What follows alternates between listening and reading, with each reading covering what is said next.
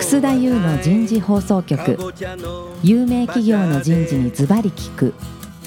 年間約500社を訪問し続けている人事のスペシャリストであり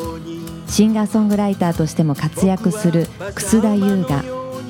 有名企業の人事を招いて企業が抱える課題や実際の事例を紹介しながら解決策を模索していきますこの番組は株式会社マネジメントサービスセンタービジネスコーチ株式会社株式会社ワークスジャパン SAP ジャパン株式会社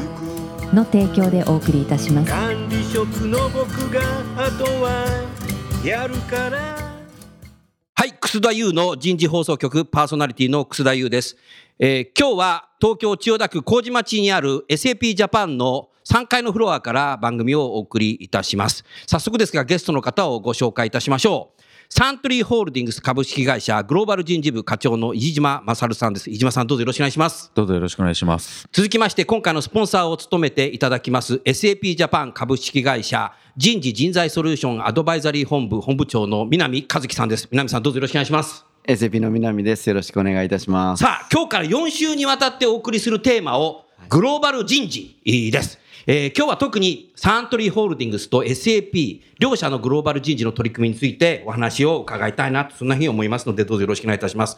早速ですが、飯島さん、はい。サントリーさんのビジネスのグローバル化、はい今どういう方向に向かってるか少しお話をいただけますかはい。えっ、とですね、2009年にオセアニアのフルコアという会社を買収いたしましておー、で、そこを皮切りに M&A を中心に海外への展開を加速させて、えー今に至っております。すごいスピードでクロスボンダーの M&A をされてますよね。はい。大きい会社だとどこになります大か、きい会社ですと、オセアニアのフルコアという会社、はいはいで、欧州にあるオランジーナ、あ、オランジーナね。はいうんで、イギリスを中心にアフリカなんかにも展開しているルコゼードライビーナなるほど。はい、こちらはあのアセットアクイジションだったんですけれども、うんはい、であと業界が変わりましてスピリッツスピリッツね。でジンビームうん。を買収いたしまして、えー2014年ですね、うんそちらでスピリッツのグローバル化を一気に加速させたというこれ形になはります、会社丸ごとを M&A されてる。カーブアウトではなくて。あジンビームに関してはもう丸ごと丸ごとはい、おー丸ごとですなるほどねななので弊社の歴史の中でも、お最大の M&A ということで2014年に行いましたそうでしたよね、だから急激にこうグローバル化ビジネス加速していくと、グローバルの人事の役割っていうのが変わってくるんじゃないですか、はい、え特にー今、飯島さんのミッションって何やってるんですか、私はですね主に2つミッションがございま二しつてある、はい、1つはうん海外も含めたまあグローバルな人事の活動活動、を一つに取りまとめて行っていこうというようななるほどえーまあ、取りまとめ、えーですね、具体的には HR ステアリングコミッティなるとほいどう HR の意思決定の最高機関の場があるんですが、はいえーこちらの会議の運営といったところを担当しております。こちらがまず一つ目です。で二つ目はよりガバナンス寄りな話になるんですけれども、おアクイジッションの後の、おまあ、PMI と言われる領域ですかね、特に、まあ、ガバナンス組織の形態、報酬、特にあのエグゼクティブの報酬なるですほとどか、えーそういったところをもろもろ担当させていただいております。はいそもそもやはりクロスボーダーに M&A するっていうことは、それぞれ現地法人っていうか、現地のね、会社の設立の宇治育ちが皆さん違うから、PMI で人事が一番何を苦労されますか、そうですね、ただございますが、うんやはりローカルの従業員のまあやる気であったり、やる気モチベーションいき勢モチベーいションねえうんビジネスの勢いを止めずに、事業をきちんとサポートする、人の観点からサポートするというところが一番センシティビティが高いし、うん重要なところかなというふうになる思ほいど、ます。なるほどね。うん、でもそれはでも一言で言うと、1分で終わっちゃうんだけ ど、ものすごいご苦労はい、はいされるんだろうなというふうに思いましたね。あそうですね、まあ、私の苦労というよりも、もちろんあの会社の重要な仕事をさせていただいているという喜びの方がどちらかというと私は強いかなとは思ってます。そもそもその買った会社もグローバル化されてるだろうから、買った国だけじゃなくて他国もいっぱいあるわけでしょ。そういう人たちがなんで日本の会社に買われたのかなっていうことで少し悩むことってあるような気がしたけど、その辺ないですかそうですね、ちょっとそういっったその日本の会社に買われた、うん買ったっていうような構造の話でいきます。例えばあのジンビームを買収し、PMI をしていく中で、はい一つ起こった現象としまして、うんスピリット事業の本社が、はいサントリーが買収した、えージムビームの本社であるシカゴ、アメリカ、うんこちらがあのビジネスユニットとしてのヘッドクォーターにうん当たるんですね。で、えーこれまでサントリーの中で、えー行っていたスピリッツの事業というのは、そのビームの本社が管轄する形なるほどと。いう、まあ、言うなればサンドイッチの構サ造ンドイッチでねになると。なるほど。言ったことがありまして、うんでこちらについてはやはりあのエモーショナルな部分も含めて、うんうんかなり神経を使いといいますか、うん慎重に行ってきている、まあ、今もここはあの現在進行形ではありますが、行ってきている部分ということにもなるかなと思いなまるす。ほどはいね。そうすると、飯島さん、日本の人事の人たち、まあ、グローバル人事部の人たちも、相当やはり変わっていかないといけないね。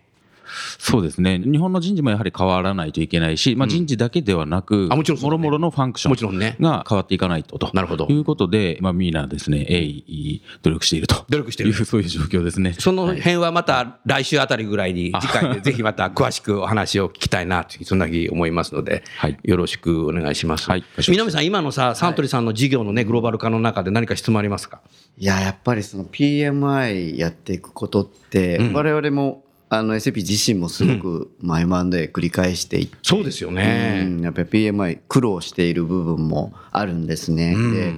そういう意味では何パターンか我々も経験していて何パターンかかあある、あまあ、一気に一気に。進めてしまう場合なるほどもそういうことね SAP に全部合わせてくださいと、おー。でもうある日からガッと取り込んじゃうっていうパターンとパターンとものすごく時間をかけてなるほど少しずつプロセスをこう組み込んでいくパターンといくつかやっぱ試してみてるん試してみてる。ですけど、なんかそれもどトライアンドエラーなんだ。どっちもね、うまくいってるとも言えるし、あななるほど難しいですよ、ここ判 断が。で、その、これ、まあ、状況にもよりますし、うん相手先の企業の、うんまあ、文化とかとのギャップの距離感にもよると思うんですけど、なかなかこれ答えがなくて、なんかこう参考にされている基準とか、はいこう進めようみたいななんか考え方って、お聞きたいななんか、うん、終わりになるのかな。はい、えーっとですね、一つ弊社として必ず、ま、守ると言いますか、あの優先度を高く考えているのは、ファウンディングスピリッツうんというものです、サントリーはもう創業して100年以上経つ歴史がございます、で、まあ、創業者が掲げていた精神、うんこれを我々ファウンディングスピリッツと呼んでるんですけれどもおーこれはもう間違いなく我々のコアとなるスピリッツであり、今後も未来永劫を重要なものという価値観として捉えていくものなるほどおというふうに考えておりまして、でこちらについては、その買収した会社のお全従業員に対して、えー必ず理解をしてもらえるように努めて、でそういったえー価値観をお共有することで一つのチームになっていくというようなそういう考え方はあの重要視しています。なるほど。なるほど。それは各国の人たちは共感されてますかそうですね。はい。具体的にはですね、あの、ファウンディングスピリッツと呼んでいるものが2つあるんですけれども、はい1つがやってみなはれ。おおわかりやすい。あやってみなはれは英語にしてるの、あもともと海外の買収を拡大し始めた当初は一旦英訳をしたんですが、なかなかぴったり当てはまる言葉がないねということで、今はもうやってみなはれをアルファベット表記おおにいしていなねはいうんあでもやってみなはれってどこの言葉でも発音しやすいかもしれない。そうかもしれないですね。ねどこの国の人でも発音できるんじゃない、うんあそうですね、あの偶然にもそうかもしれないですそね。れは最高だね。もう最近は世界の従業員の間でもやってみなはれという言葉は少なくとも認知はもうされてきてるなという実感がありまして、わかりやすいですね。わかりやすいねごいです一ね、言分一かりやすい言のはでやっすぱもんりいいなね。と。うんでその一言に込められた思い背景にはもうすごいさまざまなストーリーがんやはりあったりもしますし例えば会議であったり大きなカンファレンスであったりそういった時なるほにどはやってみなはれという元気な掛け声で締めるというようなことが割と通例化していますこれはグローバルに標準な形にもうほぼなってきなってる。いますいると思ってますはいそれはでも大きいね、皆さ。うんんすごくわかりやすいわでかりやすすいし、し。まあなんかこう親しみのあるニュアンスですよね。なんかこうんう堅苦しくこういろんなことが書いてあるよりも、バンと一言。でそこにまあ込められてる日本語で聞いてもやっぱニュアンス的にちょっとこうワクワクするようワなクワとクすいるうかうんいい空気感になるような言葉のですもんね。うんんそうですねはいうんあのある意味なんかこう私もそ承れは認してくれてるイメージもあるしね。うん、任せてくれてるイメージもあるし、はいいいですよね。そうですね。なので、そちらのそのやってみなはれというのを、まあ言葉も含めたミッションビジョンバリューという、うんなるほどあの、まあ企業としてのありたい姿はいを定めたものを定義しまして、うんで、こちらうをんその世界の従業員全員うんに理解し、より深く共感を持ってもらうというような活動をを具体的には行ってやっおてりるます。やってる、はうい。んそれ以外は何かありますか。はい、最近なんですけれども、えー、と2016年はいになるんですが、えーサントリーピープルウェイというサントリーのグループの人に対する考え方をまとめたものうんを文書化しまして、うんえーこちらも割と簡便な文書にはしてるんですけれども、でこちらを各 HR 世界の HR の間では、えーしっかりと共有しようとなるほどいうことで、まあ、年に一度ですね、はいグローバル HR 会議おという会議を、お世界の HR のまあ部長クラス以上の方に集まってもらうようなイメージなんですが、例えば去年で言うと、延べ53人。お結構いらっしゃる。お台場に集まる。あえっとこれはですね、まあ、外の会議室、ああまあ、ホテルで、まあ、宿泊込みで丸2日行うような会議なるほをどしてるんですけれども、はい、こちらでそのワークショップを HR の仲間たちと行って、サントリーの人に対する考え方うんっていうのをしっかり共有して、なるほでど現場にしっかり落とし込んでいこうとなるほど。いうようなことをお展開してやってます。はいそれはそもそも日本の HR でお作りだったんですか。そうですね、あの事務局としてはもちろん日本の HR ですが、当然、日本の考え方は大事にしつつも、しっかり海外のそれぞれの考え方もしっかり取り入れたものを作っていこうということで、えー海外の声もしっかり聞いて反映して、はい、で完成させたといなるうほど形ですね。なるほどはいね、うんありがとうございます。素晴らしいね。そうですねやってるね。あうんうんこのでも「やってみなはれ」っていうのはすごい素晴らしいと思いますし、こういうスピリットが今度こうみんなに伝わっている中で、うん一方で多分飯島さんのお仕事として、うんこうわっとみんなに任せるうんと同時に何かやっぱりキュッとみんなで、うんえー共通の意識でまとめなきゃいけないという場面もある ね。きっと終わりになるんだろうなあとるな一う方ん多分そういうところは、うん きっと難しさみたいなのも また逆にね。うん、もしかしたらあるのかなっていうのもなんかちょっとこう感じられるのかなというのいはかがですか、飯島さん。そうですね、もうあのまさに、えー見透かされた ようなご指摘と言いますか、あのご質問鋭い南さんえーを おいただきまして、うんもちろんですね、あのみんなで前向きに活力を持って、まあ、ビジネスに仕事に当たっていこうというところはあの我々すごく大事にしているところです。で一方でじゃあそれを効率性を追い求めるといいますか、えうんーそれをじゃあ具体的にどこまでを共通化した仕組みにしていくのかとか、うんそういったところは、まあ、時として相反するような場面も、おーなきにしもあらずというところありますので、そこはやはりあの現場のモメンタムを止めないむしろ加速させるような仕組み作りっていうことをしていかないといけないと思ってますんで、えーそこをどう実現していくのかここはですねああの今私の不勉強なところもありましてまだ前例でこれを習えばじゃあそれができるねっていうようなものがうんあるわけではないなと思っています、なのでサンドリーならではの人事の仕組みであったり、うん人事のあり姿、グローバルなユニークなモデルっていうのを作っていきたいというふうに思ってます。ただこれはやはりあの黒黒と言いますか、そうでえすえよねあのはいなかなか難しいところかなというふうには思います。うんありがとうございました。またね、来週以降、もうちょっと詳しくね、いろいろ話を聞きたいなと思います。南さん、はい SAP さはんでは、そのグローバル化っていうのは、どういう感じで今、向かってるんですか。はいあの SAP はまあドイツのそうね企業でそごうでざすいねまして、ソフトウェアといいますか、IT のあの、はいビジネスをやらせていただいてるんですけど、1972年に創業72年に創業してる。はいなるほど。しまして、まあ、そこからずっと結構まあ順調に来たは来たんですね、はいで基幹システムっていうこう ERP っていううんまあ大きな商品を持ってまして、はいまあ、これ一本足打法でほとんどうん来たんですよ、ねずっとやってきたのねずっとやってきて、でリーマンショックがやっぱりすごく大きな分岐点だったんでやすっけぱどりそうなんだ。これでやっぱりちょっと事業が一本足打法だけではもう難しいねっていうなるほど。まあ、非常に大きなインパクトがあったんですようんね。で、えーどうしようかというふうに考えた時に、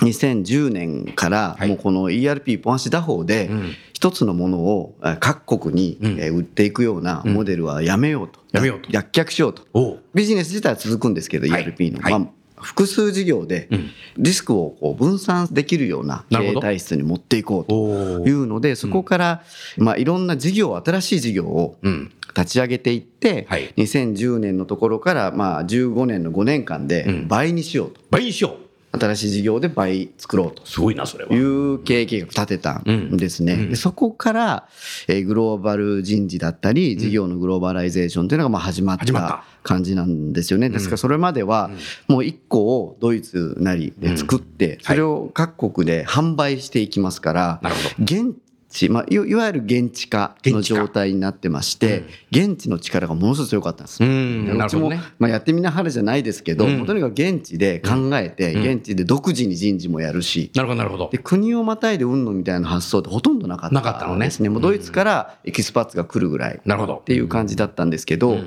もうそれだけじゃダメで、うんもう世界のあらゆるところで、うんあらゆる事業ニーズを、うんまあ、吸収して立ち上げてなるほど5年間で一気に立ち上げていくと、うんそうすると国ごとにやってても、うん全然もう最適化できないんで。ユーザー企業もグローバル化してるからねそうなんですよね、うんでニーズがまあインドであったら、うんそれもしかしたらアメリカでもできるかもしれないしなるほどロシアでもできるかもしれないと確かにであるならばもう事業という観点で、うんえグローバル組織にしていこうと。うんいうのがまあものすごく大きなきっかけで、うんそこからもう M&A もどんどん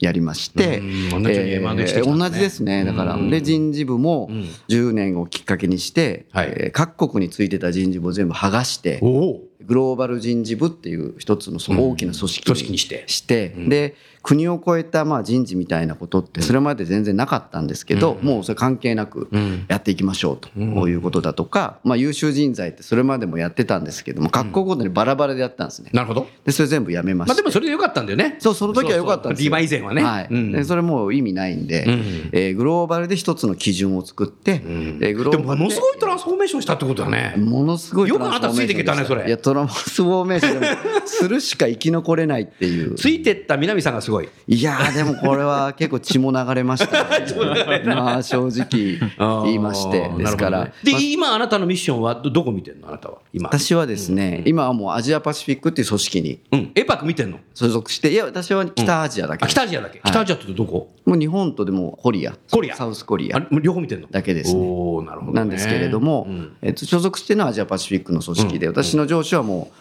オーストラリア人でシンガポールにいます、オーストラリア人でシンガポールにいるなるほどまあなんかそんな感じで別に国ごとに組織があるわけでもないですし、うん部下がいろんな国にいるみたいなことは当たり前っなるほどていうような環境うにんガラッとこの5年ぐらいで大きく変えたんですね。なるほどそれに伴っても人事制度だとか人事のやり方とか、うんまあ、採用もうん各国でやってたのを全部やめて。グローバルでまとめて採用するっていうふうに変えたりだとか、うんなるべく世界最適っていうことをまあ前提に人事のやり方全部変えてったっていう、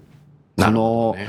5、6年56年ですね。はい。もう南さんと8年ぐらい前に会ったけど、うん当時と全然違う ねあの頃とねそうですね。なるほど随分風景は変わりま受しけた。変わったね、はいあーでもやっぱビジネスが変わるっていうのは分かるけど人事をそれだけのスピードで変えていくってなった時に働いてる人たちっていうのはついてこれるの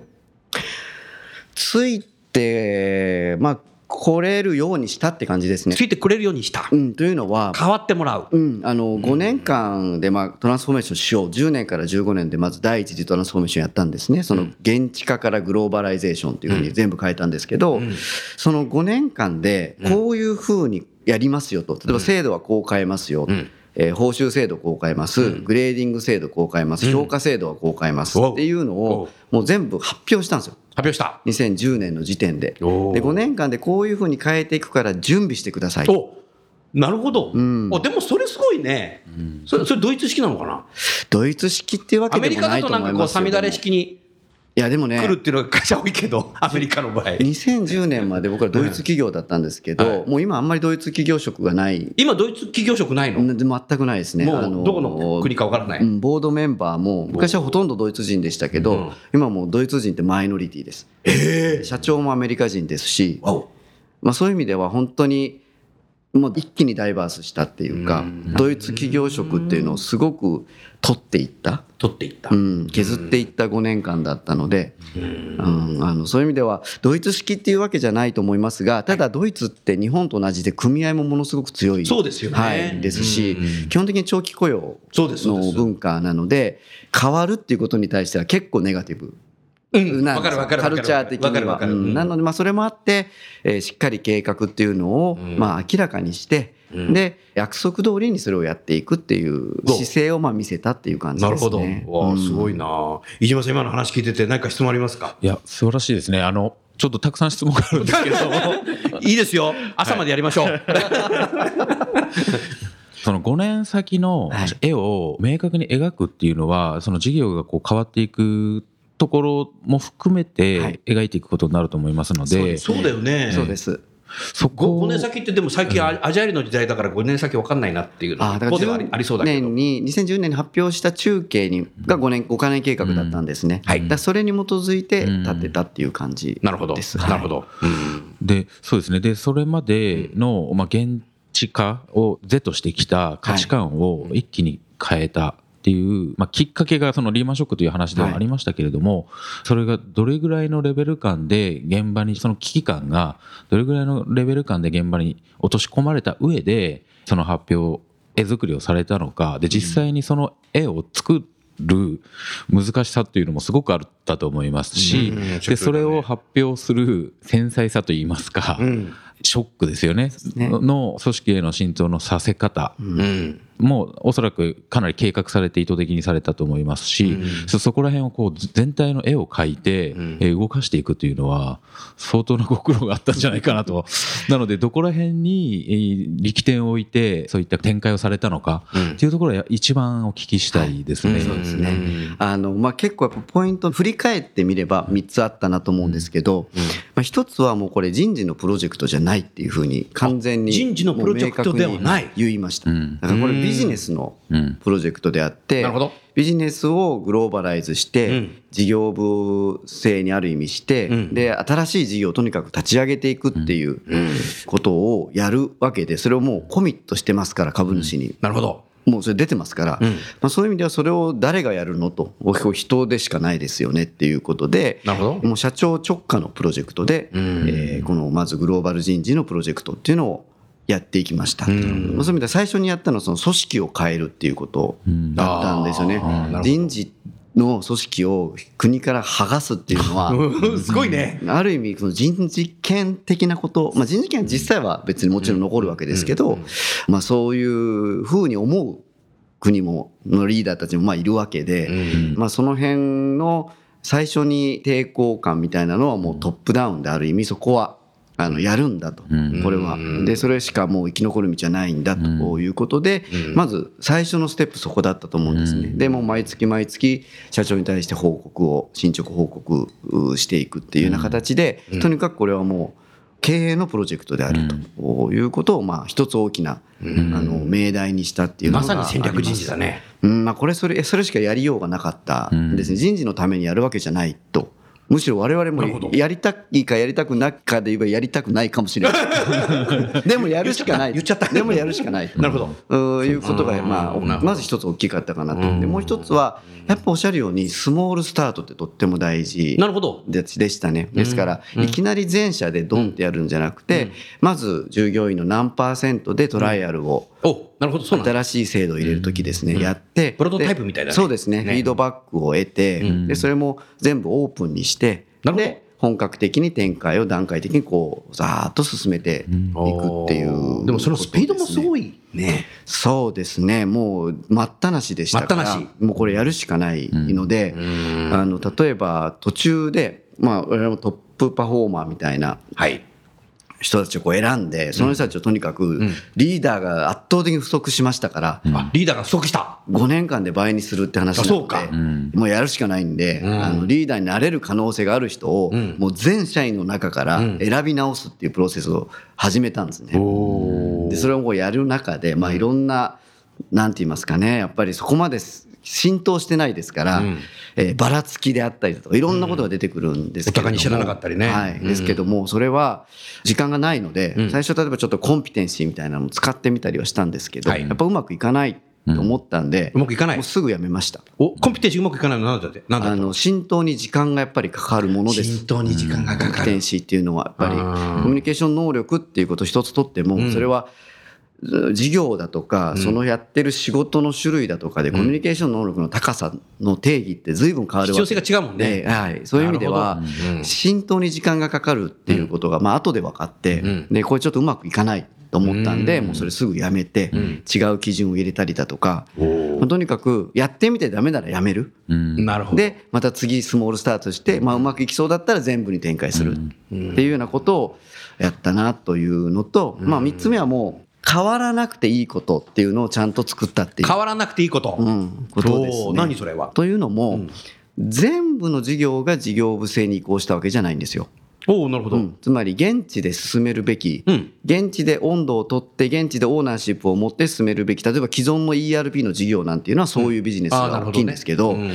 そういうところは別に何も変える必要がなかった。うんないね。ない部確か分にが大きいので、うんうんうんそういうところの基本的ないろんな評価のプロセスだとかっていうのはもう変えないし、なるほど。あの目標の立て方とかも別に変える必要ないと、うんただトップタレントを選ぶ時の基準であったりだとか、んその時に評価の情報を使ってたので、うん評価の基準うん例えば5段階評価でやってたんで、はい5段階評価の意味合いだけ揃えてとなるほど。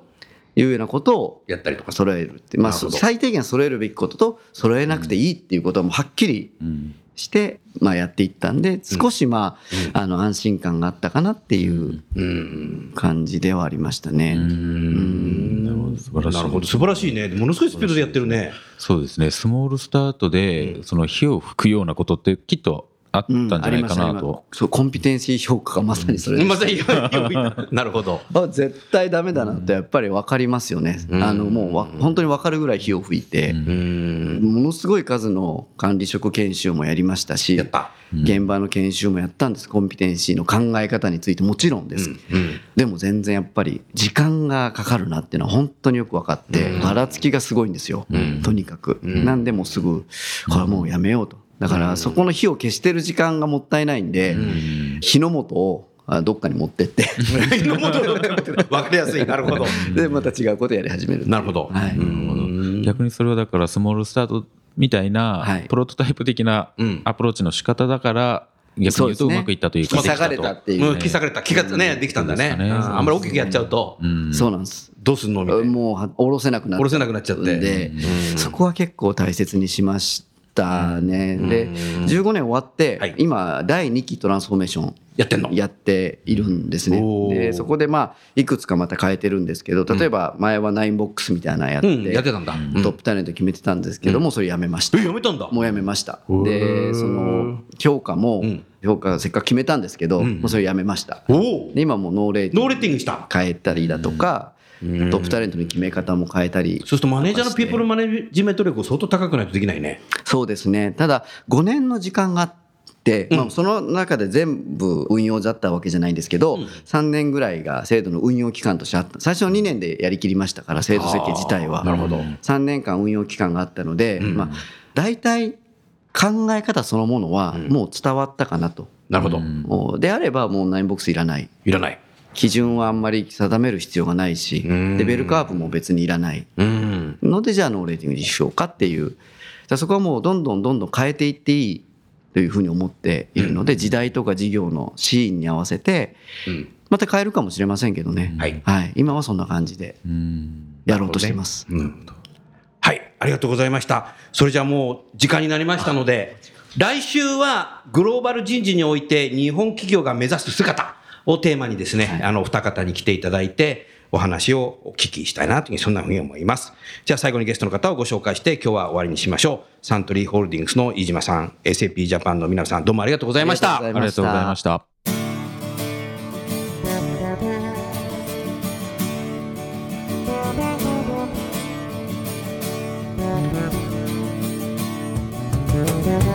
「今日のお話はいかがでしたか楠田優の「ザ・タイムズ・ウィル・チェンジ」「時代は変えられる」とともにエンディングといたしますこの番組は日本最大級の人事ポータルサイト HR プロのウェブサイトからもお聞きいただくことができます HR プロでは人事領域に役立つさまざまな情報を提供していますご興味がある方はウェブサイトをご覧くださいこの番組は企業の人材戦略人材育成のプロフェッショナルカンパニー株式会社マネジメントサービスセンター人と組織の生産性を高めるビジネスコーチ株式会社企業の人材採用支援キャリア支援を通じて人と企業の持続的な成長と価値創造に貢献する株式会社ワークスジャパンあらゆる業種あらゆる規模の企業のお客様のイノベーションに貢献する SAP ジャパン株式会社の提供でお送りいたしましたそれでは来週もお楽しみに商いではない